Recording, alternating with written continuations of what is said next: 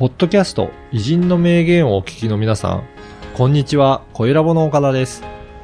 今回はビジネスパーソンのための音声講座、ビジネスに生かす偉人の名言についてのご案内です。久常先生、よろしくお願いします。はい、お願いします。今回はどなたをご紹介いただけるでしょうか、えー、今回外国人ですけどね、はい。シンガポール建国の父、リー・クワンユはい。を紹介したいと思います。ぜひ簡単にあのご紹介いただけるでしょうか？はい。リー・クワンユはですね、シンガポールというね、うん。これはあの、淡路島ぐらいのところに560万ぐらいしかいませんけどね、はい。そこの人口国家なんですよ。うん。やむを得ず作った国なんですけどね、その国を、まあ、アジアナンバーワンの豊かな国にしたね、そういうう立派なあ首相ですよね。えあの、本当に今、医療だったり、教育だったり、最先端の、あの、シンガポールですけど、まあ、ぜひ、そういったシンガポールを建国した方をで参考にしてみた。人はあの2015年に亡くなった、つい最近なんですよね。最近なんですね。全全世界が傷んだ、うん有名人でありましたよね。はい。で、日本についても、まあ、あのーよく見ててるんでね、日本の今後の参考に非常になるね、はいアドバイスもあると思います。は。はいい。ぜひそのあたりも紹介いただいているので、ご参考にしていただければと思います。お願いいたします。では、講座の一部をお聞きください。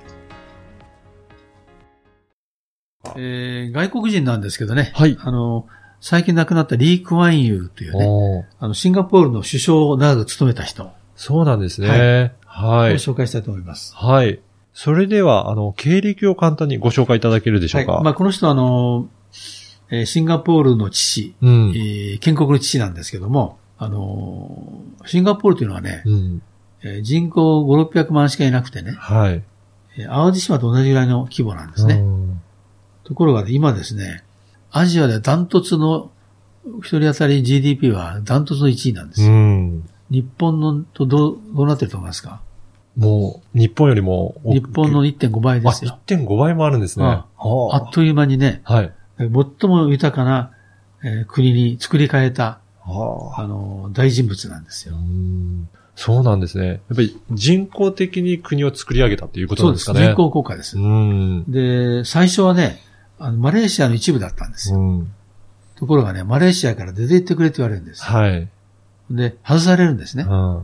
だから、建国の時のね、映像では泣いてんですよ。あそれはな、なぜ泣いてるかというと、不安で泣いてるんですあ。よねあ。、そうなんですね。ところがね、えーシンガポールうまくいったのはなぜかというと、はい。戦略がね、うん。素晴らしいんですよ。まずね、1965年からはね、はい。労働集約型のね、組み立てをやったんですよ。はいまずね、いろんなものを輸入して組み立てて輸出していく。うん。1970年代はね、えー高付加価値産業をやる。はい。コンピューターや機械類ね。うん。うん。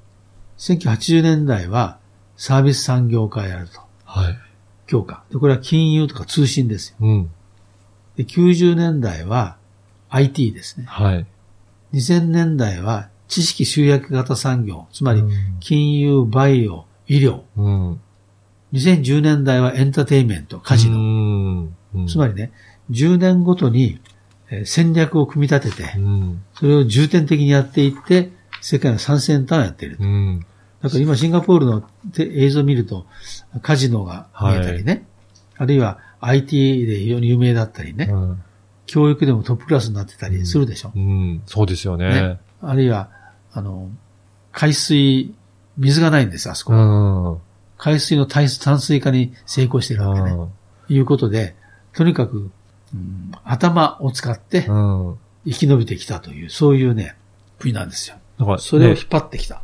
だから、まあ、事業構想力とか問題解決力が非常にあったというね、うん。えーことなんですよ。でね、面白いのはね、はい。首相になったという1959年、うん。一人当たり GDP400 ドル。引退した90年には1万2200ドル。はね。それから、えー最近ではね、5.7万ドル。あ。ああ。日本は3.7とか3.8万ドルなんですよ。はい。だから1.5倍ぐらい。すごい成長ですよね。ものすごい金持ちな国国家に仕上げたわけね。うん。これが不思議ですよね。うん。で、それをまあ、えー長年引っ張ってきたのはこの人だと。そういう方なんですね。しかもねはい。難しいのはね、あの、この国はね、マレー人と中国人とはい。それからタミール人っていうのと、がいてね、うん。あ多国籍なんですよ。うーん。それから言語がたくさんあるんですよ。そうなんですね。だから多言語多国籍なる人工国家の建設しなきゃいけない。うん。気が遠くなりますよね。ね、そうですね。うん。でね、彼がどうやったかというとね、あの、こうやったんです。まずね、従来からあるマレー語、中国語、タミール語、英語の4つを公用語に定めるわけ。はい。全部公用語だと。うん。で、英語ができる人をね、専門的職業につけて、はい。高級をはむことができるようにしたと。うん。うで従って今、あの、シンガポール人みんな英語話せるようになっん。うん。た。ね。だからそういう非常に知恵があるんですよね。いかがだったでしょうか？このビジネスに活かす偉人の名言は約20分から30分ぐらいの音声講座で偉人の名言の解説やビジネスに活かすヒント、あとはおすすめの書籍や偉人館の紹介もしています。で毎週月曜日に久常先生のこの音声講座がメールでお届けいたします。で会費は月額2000円ですので、1ヶ月で4回も久常先生のビジネス講座を受講できるので、まあ、大変お得な値段となっておりますね。ぜひ会員になっていただければと思います。で、さらに会員の方には、このビジネスに活かす偉人の名言専用の Facebook グループへの参加が可能となりますので、ぜひ会員同士の交流はもちろん、先生への質問も直接いただけるバンドとなっておりますので、参加いただければと思います。詳しくは説明文にある番組サイトの URL からチェックしていただければと思います。そしてなんと、今お申し込みいただけると、2回分が無料で聞けるキャンペーンを実施しています。こちらも URL からお申し込みいただければと思います。久瀬先生、最後にポッドキャストリスナーに向けてメッセージをお願いします。はい。それでは音声講座でお会いしましょう。